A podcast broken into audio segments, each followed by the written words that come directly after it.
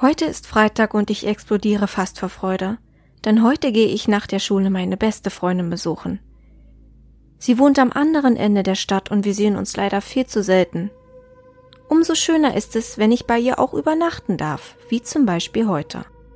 Zu Hause angekommen pfeffere ich die Schulmappe in die Ecke und hüpfe zu meiner Mutter, die schon mit gepackter Tasche in der Küche steht. Damit wir uns einen so richtig tollen Mädelsabend machen können, packt sie mir eine große Tüte Gummitierchen sowie Knabberzeug ein. Danach fahren wir los. Dort angekommen dauert es nur wenige Sekunden und meine Freundin stürmt in den Garten. Wir umarmen uns heftig und flitzen anschließend ins Haus. Unsere Eltern machen sich einen Kaffee und plaudern, während wir ins Kinderzimmer sausen und sofort unser liebstes Rollenspiel ausüben. Nämlich Spion sein. Dafür verstecken wir uns in dem Schrank in der Nähe des Wohnzimmers, wo unsere Mütter wenig später den Wein entkorken und kichernd über Gott und die Welt plaudern. Die Stunden vergehen wie im Flug und schon heißt es für uns Pyjama anziehen und ab in die Betten. Wir betteln darum, unsere Matratzen und Bettzeug zu holen und im Korridor übernachten zu können. Der befand sich eine Etage höher und war äußerst gruselig. Perfekt für eine kleine Horror-Pyjama-Party. Unsere Eltern hatten schon ein paar Gläser Wein und daher ist es ein Klacks dafür, die Zustimmung zu bekommen.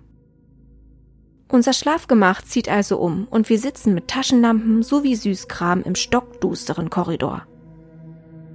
Meine Freundin und ich erzählen uns Gruselgeschichten, bis wir irgendwann ganz träge auf der Matratze zusammensacken und einschlummern. Plötzlich werde ich von einem Poltern wach. Mein Blick geht sofort zum Ende des Korridors und ich sehe meine Freundin dort stehen. Wir stachen uns eine Weile nur an. Dann frage ich zögerlich, ob sie in etwas spielen möchte. Meine Freundin sagt gar nichts, sondern rennt einfach auf mich zu. Ich schieße hoch und Ehe sie bei mir ist, biegt sie in ein Zimmer ab.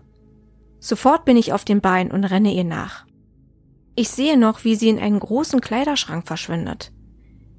Unten höre ich Gelächter. Unsere Eltern waren also noch wach. Ich schleiche mich zu meiner Freundin in den Schrank und sage, dass ich das ja ganz lustig gerade finde, dass wir uns verstecken, aber ich möchte doch ganz gerne wieder ins Bett. Wir kriegen sonst auch noch Ärger, da kommt bestimmt einer bald nachschauen. Ich bekomme keine Antwort. Ich sehe meine Freundin auch nicht. Also öffne ich etwas die Tür vom Schrank und sehe niemanden. Ich war allein. Mir jagt ein Schauer über den Rücken. Ich stachse zu unseren Betten und sehe meine Freundin sehen ruhig auf ihrer Matratze schlafen.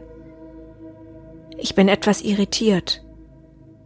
Dann lege ich mich aber dazu und frage mich die ganze Zeit, was ich da gerade erlebt habe, bis ich dann letztendlich wieder wegnicke.